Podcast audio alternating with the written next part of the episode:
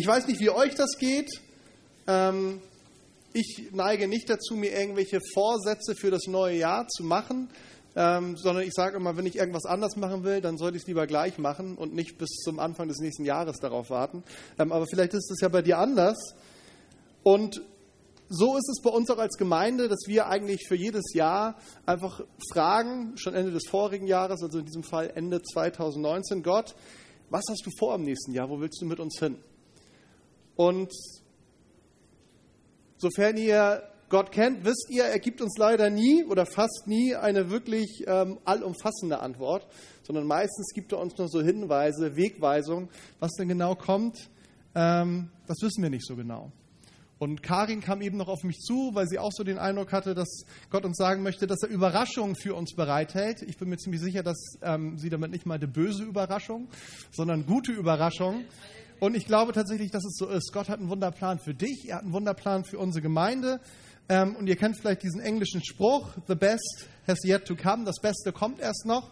Aber das ist nicht einfach nur ein Spruch, sondern wenn wir mit Gott gehen, dann dürfen wir ganz sicher davon ausgehen, dass es ganz genauso ist. Und so war es auch jetzt Ende 2019. Wir saßen als Gemeindeleitung zusammen. Wir haben dann immer irgendwann so um November rum einen sogenannten Klausurtag, wo wir uns ein bisschen länger treffen und nicht nur so das Tagesgeschäft versuchen zu bewältigen, sondern auch ein bisschen zu schauen, was ist gewesen, was liegt an. Das bereiten wir meistens auch schon im Gebet vor.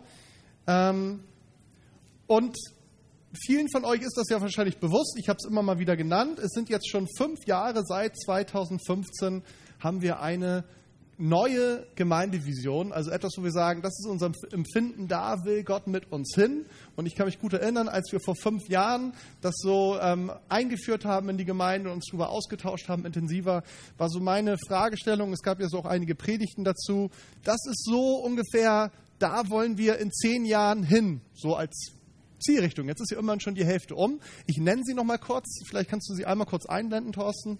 Da ist sie. Wir werden eine von Gottes Geist erfüllte internationale Gemeinde sein, die den Menschen in Kiel, unserem Stadtteil und unserem persönlichen Umfeld in ihren Bedürfnissen begegnet. Wir wollen die Liebe Christi praktisch weitergeben und echte Jüngerschaft leben. Und die Frage ist natürlich, Vision ist immer schön, das klingt auch toll, auch nach fünf Jahren noch. Was ist denn eigentlich in den letzten fünf Jahren Wirklichkeit geworden?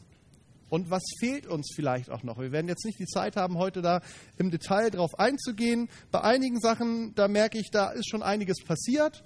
Bei anderen, da wünsche ich mir noch wesentlich mehr. Ähm, einige Sachen haben sich auch verändert, als wir das geschrieben haben. Da war unser Stadtteil zum Beispiel auch Ravensberg. Inzwischen sind wir hier in, im Schreventeich. Wir wissen nicht genau, wie lange. Und eigentlich von Anfang an war so ein bisschen der Wunsch, das ist jetzt ja schon relativ kurz und knapp, das aber noch so mehr in Schlagworte hineinzubekommen, das noch ein bisschen prägnanter ist, was man sich noch ein bisschen besser merken kann. Ich weiß nicht, wie viele von euch das hätten jetzt auswendig heute Morgen aufsagen können, wenn ich euch abgefragt hätte, habe ich einfach mal nicht gemacht. Und das, was eigentlich unser Motto für dieses Jahr ist, was so unser Empfinden war, das ist eigentlich nichts anderes als unsere Gemeindevision nochmal in Schlagworte gebracht. Von daher eigentlich gar nichts Neues, sondern was ganz Grundlegendes, auch nicht nur für uns als Gemeinde speziell, sondern eigentlich insgesamt für uns als Christen. Und zwar, jetzt kommt's, die bei Facebook sind und regelmäßig gucken, wissen schon mehr. Da ist es. Gemeinsam Jesus suchen, Gemeinschaft leben, Welt bewegen. Großen Dank an Lukas, der hat das irgendwie ähm, noch kurz entschlossen für mich umgesetzt, auch grafisch.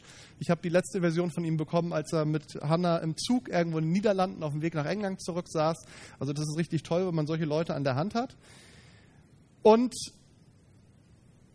wenn ihr das so lest, ich weiß nicht, wie euch das geht. Ich finde es eingängig, aber es ist jetzt nichts, wo ich sagen würde, das ist ja sensationell.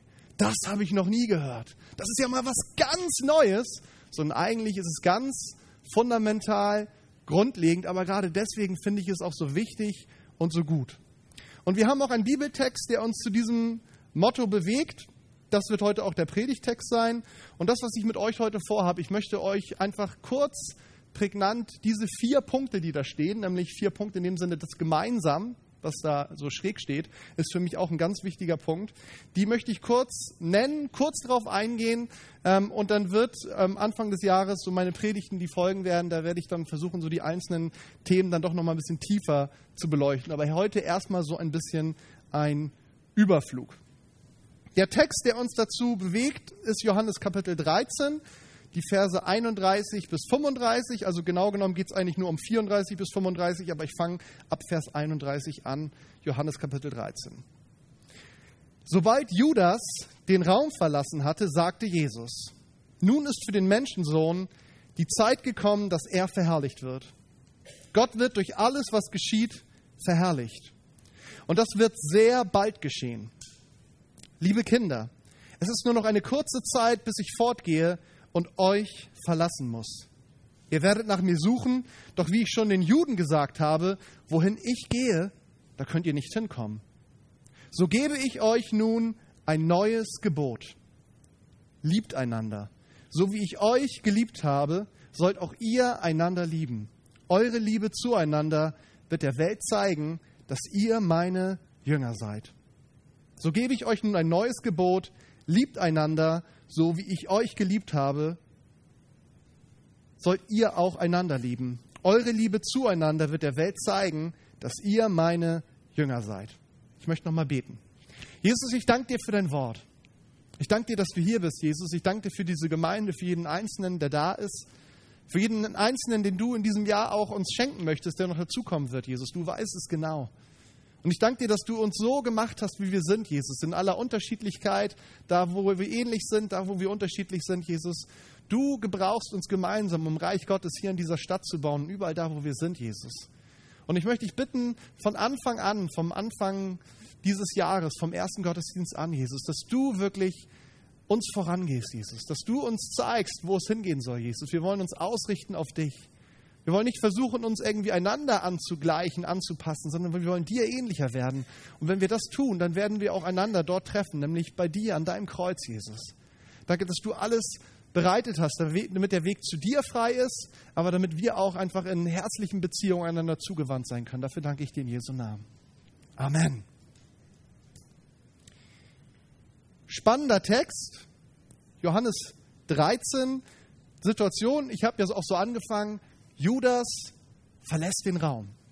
Letztes Abendmahl kommt dann danach und Jesus hat durch die Blumen hinweg eigentlich schon Judas als den Verräter bezeichnet. Er geht, er ist dort nur noch mit diesen elf Jüngern und er kündigt nochmal an, er hat es ja schon vorher häufiger gesagt, ich bin bald nicht mehr da. Und er spricht in diesen wenigen Versen ganz grundlegende Dinge an, die eigentlich alle Elemente unseres Jahresmottos abdecken. Und zwar geht es um Beziehung. Wir finden in dem, was er sagt, einmal diese vertikale Beziehung, also von oben nach unten oder von unten nach oben, also zu uns und Gott. Wir finden die horizontale Beziehung, also von zu dir rüber, von Mensch zu Mensch. Also wir sehen dieses Spannungsfeld, wir und Gott, wir und wir als Kinder, als ähm, Kinder Gottes und wir und die Welt. Und ich möchte einfach durch diesen Text mit euch durchgehen. Ich werde noch mal ein paar Bibeltexte von der Seite mit hineinnehmen und ich möchte einfach durch diese vier Punkte, also gemeinsam Jesus suchen, Gemeinschaft leben und Welt bewegen, mit euch kurz durchgehen. Allein in diesem kurzen Text, den ich eben gelesen habe, taucht das Konzept wiederholt auf. Wir finden es in Wörtern zumindest jetzt in der Übersetzung, die ich euch da ähm, habe ranbeamen lassen, wie einander und zueinander. Jesus sagt seinen Jüngern, ich bin bald weg, ich werde gehen, ich werde euch verlassen. An anderer Stelle weist er in diesem Zusammenhang auf die unglaubliche Bedeutung des Heiligen Geistes hin, aber an dieser Stelle weist er auch noch auf etwas anderes hin. Und zwar auf die Bedeutung, die wir füreinander haben. Ist das nicht spannend, dass Jesus sagt, ich gehe und jetzt gebe ich euch ein neues Gebot, nämlich dass ihr einander lieben sollt. Das steht im unmittelbaren Zusammenhang. Jesus geht und er betont, wie wichtig es ist, dass wir seine Nachfolger einander haben. Er lebt in einem jeden Einzelnen von uns und wenn wir miteinander Gemeinschaft haben, dann haben wir auch Gemeinschaft mit ihm. Nicht umsonst gibt es diesen Vers, wo zwei oder drei versammelt sind in meinem Namen, da bin ich mitten unter ihnen. Wir sind als Christen nicht berufen, Einzelkämpfer zu sein. Gott hat dich in eine Gemeinschaft hineingestellt. Ganz egal, ob du vielleicht heute auch zu Besuch bist, eigentlich aus einer anderen Gemeinde kommst, dann ist es klasse, dass du heute da bist. Aber die meisten von euch gehören ja zu uns. Und es ist einfach wichtig, dass wir uns das klar machen. Wir brauchen dich. Oder ich kann es noch persönlicher machen. Ich brauche dich.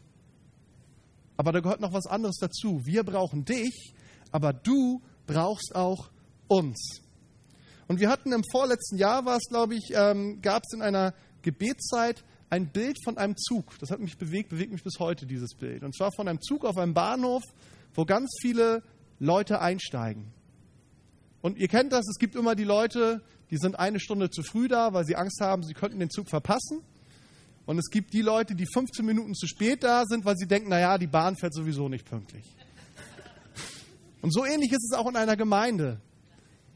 Und die Frage, und darauf ging auch dieses Bild hinaus, einfach so als, ich nenne es mal Ermahnung oder Ermutigung, dass wir aufpassen sollen, dass wir niemanden abhängen, sondern dass wir gemeinsam vorwärts gehen.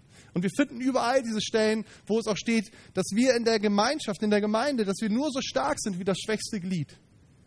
Also das, was in der Welt häufig so das ist, kennen wir so Survival of the Fittest, also der Stärkste überlebt, das ist nicht Reich Gottes Gedanke.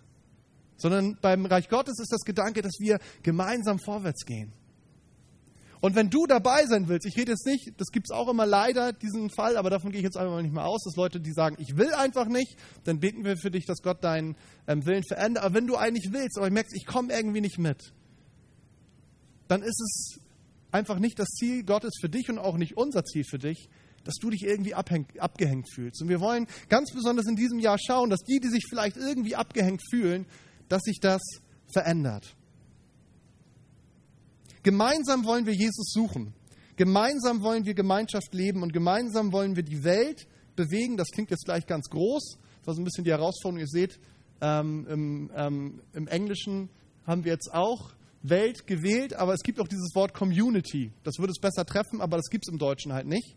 Also das geht da um unser Umfeld im Endeffekt. Damit bewegen wir hoffentlich auch die Welt, aber wenn du sagst, oh, die ganze Welt bewegen, das schaffe ich nicht. Es geht einfach um das, was um dich herum ist, da komme ich aber auch noch zu.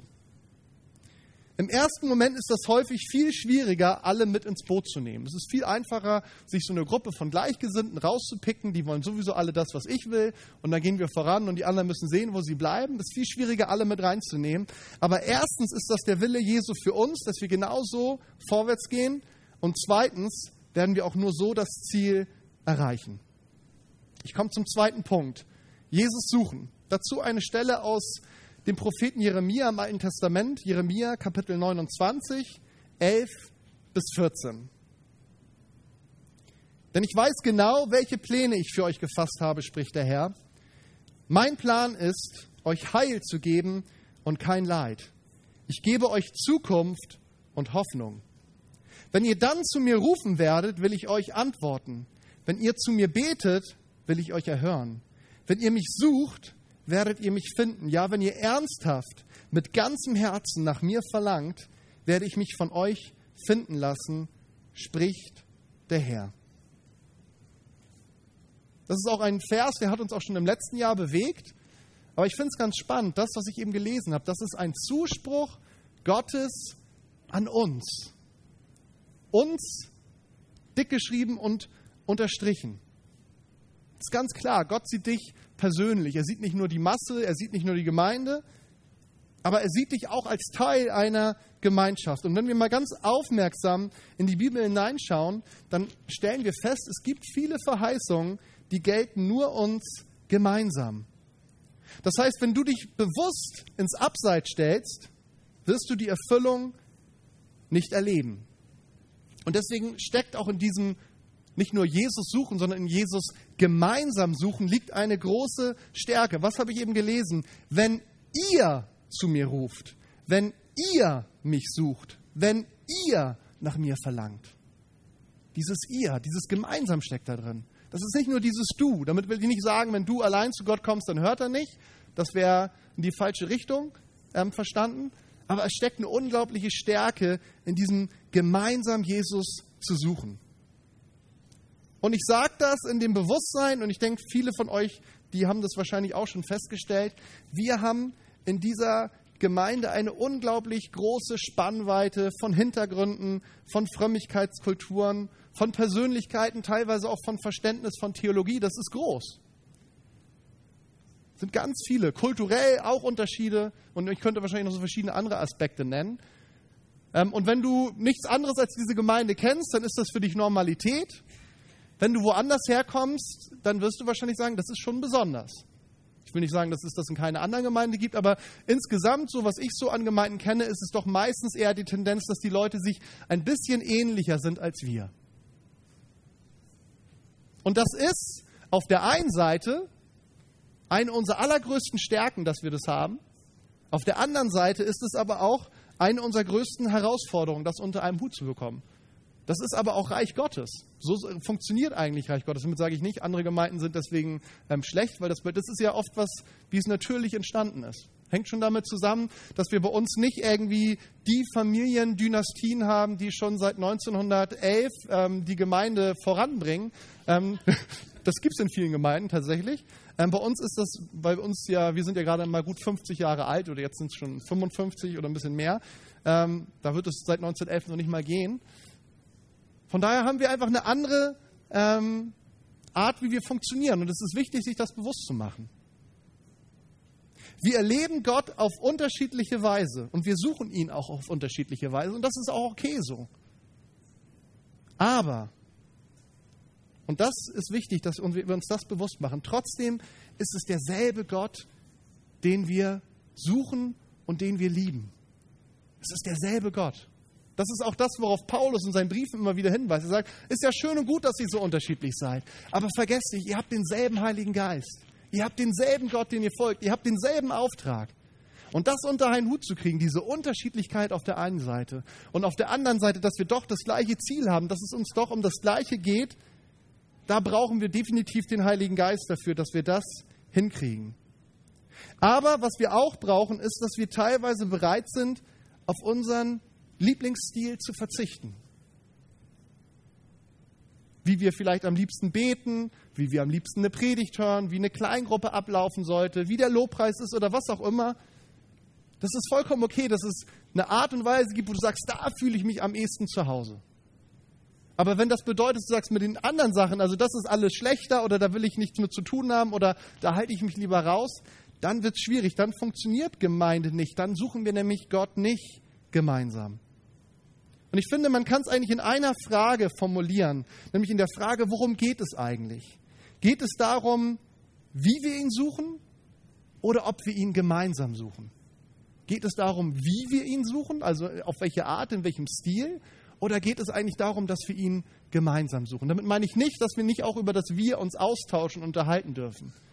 Aber wenn es bedeutet, dass an dem Wie es scheitert, dass wir zusammenkommen und ihn gemeinsam suchen, dann haben wir ein großes Problem.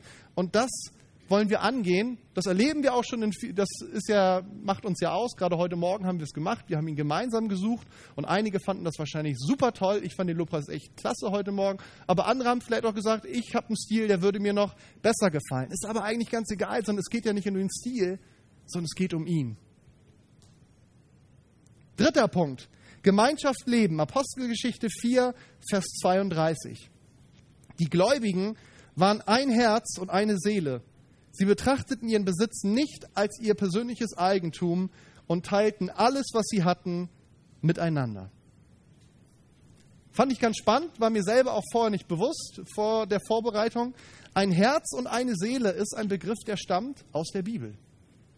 Als ich das so gelesen habe, habe ich gedacht, na gut, ist vielleicht einfach eine deutsche Redewendung, die da eingebaut worden ist. Aber wenn man hineinschaut in den ursprünglichen griechischen Text, dann finden wir für Herz das griechische Wort Kardia. Kennt ihr alle aus Kardiologie oder hoffentlich kennt ihr es nicht alle. Ähm, und das Wort Seele, Psyche, Psychologie kennen wir auch. Also es stehen genau diese Wörter dort, die wir auch ins Deutsche übersetzen. Sie waren ein Herz und eine Seele. Das heißt, es geht um mehr als Gefühl, aber es geht auch um Gefühl, wenn wir zusammenkommen. Gehört zusammen, Herz und Seele. Natürlich steckt auch Willen drin und viel mehr. Ich werde jetzt mich nicht in die Definition verlieren. Ich glaube, ihr könnt euch alle so ungefähr was darunter vorstellen. Aber was mir wichtig ist, ist, dass Jesus uns nicht als eine Projektgruppe zurückgelassen hat, um einen wichtigen Auftrag zu erfüllen, sondern er hat uns als eine Gemeinschaft zusammengestellt. Und diese Gemeinschaft, die gilt es gemeinsam zu gestalten und zu lieben. Und mir ist ganz klar, wir sind eine Gemeinde von inzwischen schon weit über 100 Personen, die, die sich dazugehörig fühlen. Und es ist klar, dass ich nicht, selbst wenn wir nur 100 wären, ist es nicht möglich, zu allen Personen gleichermaßen tiefgehende Beziehungen zu haben. Aber vergessen wir nicht, in welchem Kontext das in der Apostelgeschichte geschrieben wird, dass sie alle ein Herz und eine Seele waren. Da geht es nämlich um eine Gemeinde, wo an Pfingsten am ersten Tag schon 3000 Menschen gläubig werden. Und dann wird gesagt, Gott tat täglich hinzu, also zigtausend Menschen. Und trotzdem kann Lukas, der Schreiber der Apostelgeschichte, darüber das Urteil fällen, diese Gruppe von Leuten, so groß sie war, sie waren ein Herz und eine Seele. Das geht nicht, weil die so toll zusammengearbeitet hatten oder so tolle Programme hatten und was auch immer, sondern es ging allein deshalb, weil es die Liebe Jesu war, die sie verbunden hat. Und so wird es auch nur bei uns funktionieren. Das ist ja auch genau das, was Jesus sagt in der Stelle aus Johannes, die ich ähm, als Predigtext heute zur Grundlage habe. Unsere Liebe zueinander, das ist das, worum es geht. Jesus befiehlt uns, einander zu lieben, so wie er uns geliebt hat. Ist irgendwie spannend. Er befiehlt uns das. Und ich weiß nicht, wie euch das geht. Im ersten Moment finde ich das komisch. Weil man doch sagen will, ich kann doch nicht jemanden befehlen zu lieben, das funktioniert doch nicht. Hat der eine oder andere junge Mann oder junge Frau sich wahrscheinlich gewünscht, dass das funktionieren würde? Oder auch ältere? Und menschlich ist es bestimmt auch schwieriger, aber warum kann Jesus das sagen? Dass er sagt, ich befehle euch, einander zu lieben. Er kann das sagen, weil erstens Liebe erst einmal eine Entscheidung ist. Es geht um eine Entscheidung. Ich will den anderen lieben. Oder andersrum gesagt, ganz oft treffen wir die Entscheidung, ich mag den nicht, ich will mit dem nichts zu tun haben, der ist komisch, der nervt mich. Habe ich auch eine Entscheidung getroffen. Und das andere, warum Jesus das uns befehlen kann, ist, weil in Römer 5, Vers 5 steht, dass durch den Heiligen Geist Gottes Liebe in unsere Herzen ausgegossen ist. Wir müssen die Liebe nicht irgendwie entwickeln, wir müssen sie nicht herholen, sondern wir können eine Entscheidung treffen und dann können wir sagen, Heiliger Geist, du lebst in meinem Herzen. Die Person, die ist vielleicht gar nicht mit mir auf einer Wellenlänge, aber ich weiß, du bist hier mit deinem Heiligen Geist. Setz diese Liebe jetzt frei in unserer Beziehung, in meinem Leben. Wenn du also Schwierigkeiten hast, Personen in dieser Gemeinde zu lieben, dann mach dir bewusst, dass es nicht zuerst um ein Gefühl, sondern um deine Entscheidung im Vertrauen auf Gott geht. Ich komme zum vierten Punkt. Welt bewegen. Uns hat Jesus als seinen Nachfolgern von Anfang an ein Ziel verordnet. Und ich lese jetzt mal die Stelle aus Markus 16, Verse 15 bis 18, wo es um dieses Ziel geht. Markus 16, 15 bis 18. Und er sagte zu ihnen, geht in die ganze Welt und verkündet allen Menschen die gute Botschaft. Wer glaubt und getauft wird, gerettet werden. Wer aber nicht glaubt, wird verurteilt werden. Und diese Zeichen werden die begleiten, die glauben. Sie werden in meinem Namen Dämonen austreiben und sie werden neue Sprachen sprechen. Sie werden Schlangen anfassen oder etwas Tödliches trinken können und es wird ihnen nicht schaden. Sie werden Kranken die Hände auflegen und sie heilen. Wir haben den Auftrag, die Welt zu bewegen. Das ist ein großer Auftrag. Aber es ist unser Auftrag. Und genau das, was ich eben vorgelesen habe, da geht es genau darum, die Welt zu bewegen. Und die Welt ist erstmal für uns, wie ich das am Anfang kurz gesagt habe, ist erstmal unser Umfeld. Also zum Beispiel Kiel, Bredenbeck, Altenholz, Dänischenhagen, Garden, Jägerslust, Deine Familie, deine Arbeitsstelle, deine Nachbarschaft, der Supermarkt, in dem du regelmäßig einkaufen gehst, das ist die Welt, mit der du zu tun hast. Und wir sind berufen, überall dort Spuren zu hinterlassen. Nicht aus unserer Kraft, sondern aus der Kraft des Heiligen Geistes. Die Frage an dich ist, gibst du ihm denn die Gelegenheit, dass er durch dich wirken kann? Und ich möchte dir Mut machen, in diesem Jahr im Glauben mutig voranzugehen. Mach es doch einfach mal anders, es sei denn, du hast es schon so gemacht, aber mach es doch einfach mal anders als wie im letzten Jahr. Aber mir ist ganz wichtig, es geht jetzt ja hier ganz stark um Wunder, ich glaube, es ist ganz wichtig, dass wir es auch zurückbinden auf den Predigtext. Denn die Wunder, das stellt Jesus immer wieder klar, die Wunder sind nicht unser Aushängeschild. Sie werden unsere Welt nicht nachhaltig bewegen. Es ist ein Teil davon, aber es ist im Endeffekt nicht das Allerwichtigste. Das hat selbst Jesus seinen Jüngern schon versucht klarzumachen.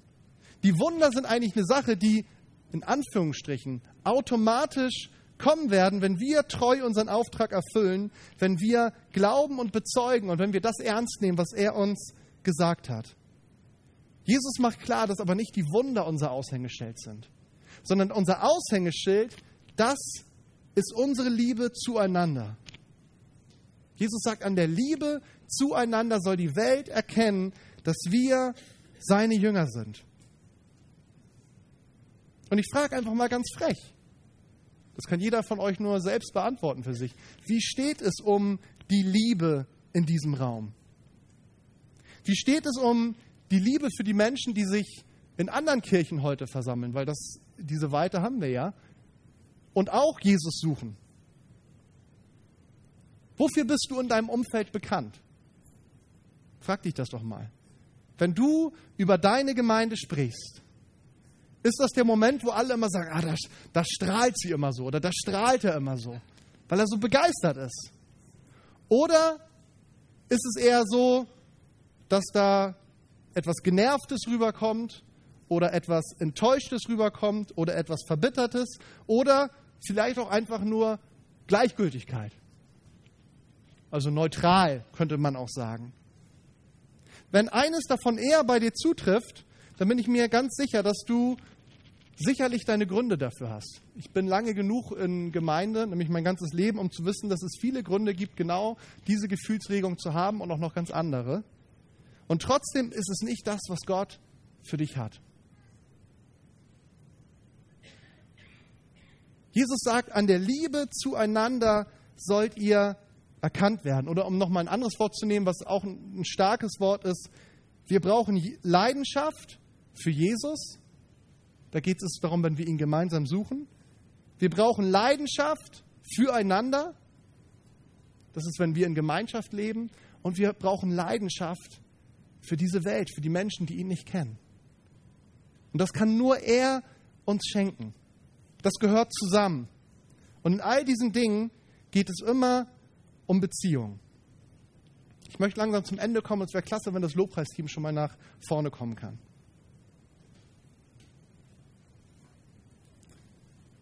Ihr dürft gern schon im Hintergrund anfangen. Ich möchte euch Mut machen, heute eine Entscheidung zu treffen. Oder ich möchte euch bitten, heute eine Entscheidung zu treffen. Für 2020, aber eigentlich darüber hinaus, eigentlich für den Rest deines Lebens. Und ich hoffe, die meisten von euch treffen diese Entscheidung nicht zum ersten Mal, sondern vielleicht einmal wieder. Und ich merke selber, ich selber bin auch immer wieder herausgefordert, diese Entscheidung zu treffen. Das erste ist, wenn es um dieses gemeinsam geht. Ich will es nicht mehr länger allein versuchen, sondern gemeinsam mit meinen Brüdern und Schwestern. Ich brauche sie und sie brauchen mich. Zweitens, Jesus suchen. 2020 soll ein Jahr sein, in dem ich Jesus mehr suche als je zuvor. Aber nicht nur in meinem stillen Kämmerlein, sondern gemeinsam mit anderen. Ganz egal, ob sie dabei den gleichen Stil wie ich haben oder nicht. Drittens, Gemeinschaft leben. Ich will mich in diesem Jahr investieren. Ich will mich nicht mehr länger auf das konzentrieren, was die anderen nicht machen oder falsch machen, sondern ich will ein Freund sein. Ich will Gemeinschaft leben. Dafür mache ich mein Herz weit. Ich mache mich verletzlich. Ich entscheide mich zu lieben, ganz egal, ob ich dafür etwas zurückbekomme oder nicht. Aber ich vertraue darauf, dass Gott sich zu meinem Glauben stellt. Und viertens, Welt bewegen. Ich möchte mich nicht mehr länger um mich selbst drehen. Ich will Gottes Auftrag annehmen. Ich will in 2020 dafür beten und daran mitwirken, dass unsere Gemeinde noch mehr ein Ort liebevoller Beziehung und liebevollen Umgangs miteinander wird. Menschen, die zu uns kommen, sollen an dieser Liebe erkennen, dass Jesus wirklich in unserer Mitte ist. Da, wo ich bin, möchte ich einen Unterschied machen. Ich werde für mein Umfeld beten, da, wo es möglich ist, ein Zeuge sein und glauben, dass Gott seine Gegenwart mit Zeichen und Wundern bestätigen wird. Ich möchte euch bitten, aufzustehen. Und wir wollen uns jetzt noch, wir haben extra ein bisschen Zeit vorneweg abgeschnitten, dass wir jetzt noch ein bisschen Zeit hinten dran haben. Wir wollen uns jetzt noch eine Lobpreiszeit nehmen, wo du das einfach für dich ganz persönlich bewegen kannst. Ich habe das jetzt so ein bisschen vorformuliert, aber ich möchte dich bitten, dass wenn du das willst und sagst, ich will Teil davon sein, denn wir werden das nur gemeinsam schaffen, dass du dir einfach jetzt diese Zeit nochmal nimmst, ganz persönlich im Gespräch mit Gott, das einfach zu formulieren, diese Entscheidung. Und ihn zu bitten, dass er sich zu dieser Entscheidung stellt und dir die Kraft gibt und auch die Ideen gibt, dass das Wirklichkeit werden kann. Und ich möchte starten mit einem Gebet, da dürft ihr einstimmen.